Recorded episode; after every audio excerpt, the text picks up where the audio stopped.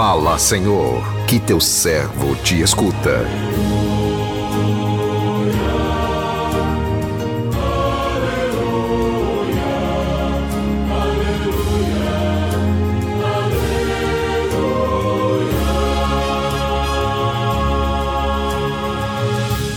O Senhor esteja convosco, Ele está no meio de nós.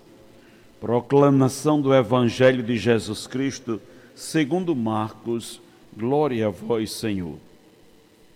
Naquele tempo, um escriba aproximou-se de Jesus e perguntou: Qual é o primeiro de todos os mandamentos? Jesus respondeu: O primeiro é este Ouve, ó Israel. O Senhor nosso Deus é o único Deus. Amarás o Senhor teu Deus de todo o teu coração, de toda a tua alma, de todo o teu entendimento e com toda a tua força. O segundo mandamento é: amarás o teu próximo como a ti mesmo.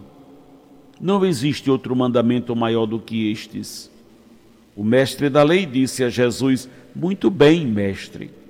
Na verdade, é como disseste: Ele é o único Deus e não existe outro além dele. Amá-lo de todo o coração, de toda a mente, com toda a força, e amar o próximo como a si mesmo, é melhor do que todos os holocaustos e sacrifícios. Jesus viu que ele tinha respondido com inteligência e disse: Tu não estás longe do reino de Deus e ninguém mais tinha coragem de fazer perguntas a Jesus. Palavra da salvação, glória a vós, Senhor.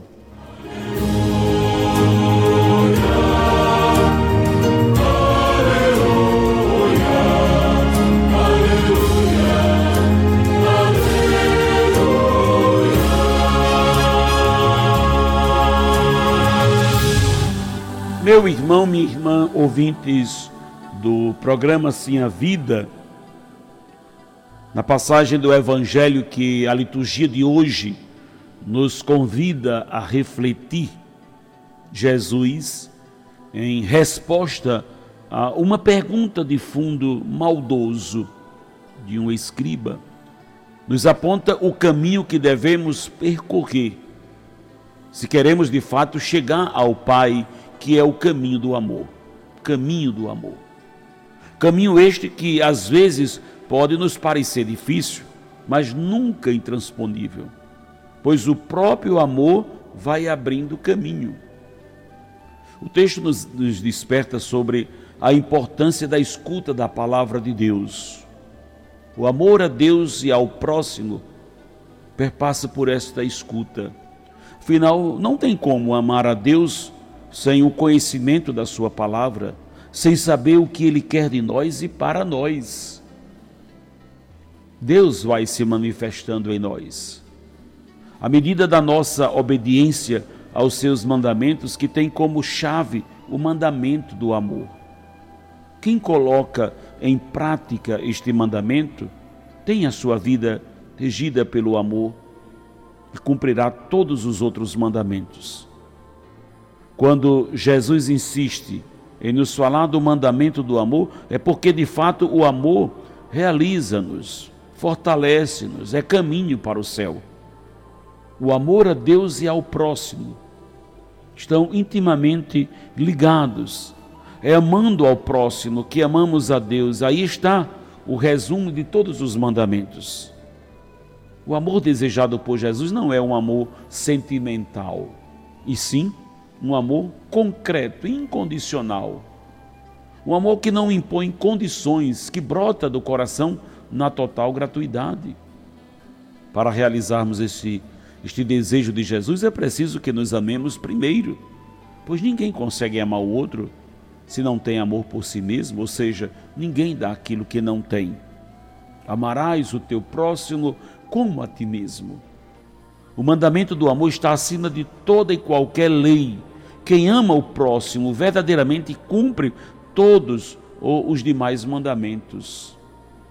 Jesus nos pede para amarmos ao próximo do mesmo jeito que ele nos ama. querer o bem do outro, independente do que ele tenha feito contra nós, é amar do jeito de Jesus, é amar gratuitamente pelo simples fato de sermos irmãos em Cristo. Não basta falar de amor, não basta, é preciso viver o amor com palavras bonitas. Não damos testemunho do nosso amor a Deus, e sim, damos testemunho do nosso amor a Deus, e sim, com as nossas atitudes de amor, com as nossas atitudes de amor para com o próximo. Portanto, é o nosso amor ao próximo que confirma o nosso amor a Deus, a nossa identidade, que nos distingue como seguidor de Jesus é a nossa vivência no amor. Quem ama verdadeiramente, ama com o coração de Jesus, abraçando neste amor até mesmo o inimigo. O amor divino é a fonte que irriga o amor humano, no qual encontramos o modelo de perfeição que é Jesus. Podemos até não ter todos os bens materiais que desejamos, mas uma coisa, tudo nós podemos o amor. Não pode haver sintonia entre o homem e Deus sem a vivência do amor. É mentiroso todo aquele que diz que ama a Deus a quem não vê, se não ama verdadeiramente o seu irmão a quem vê. Que o Senhor nos abençoe. Amém.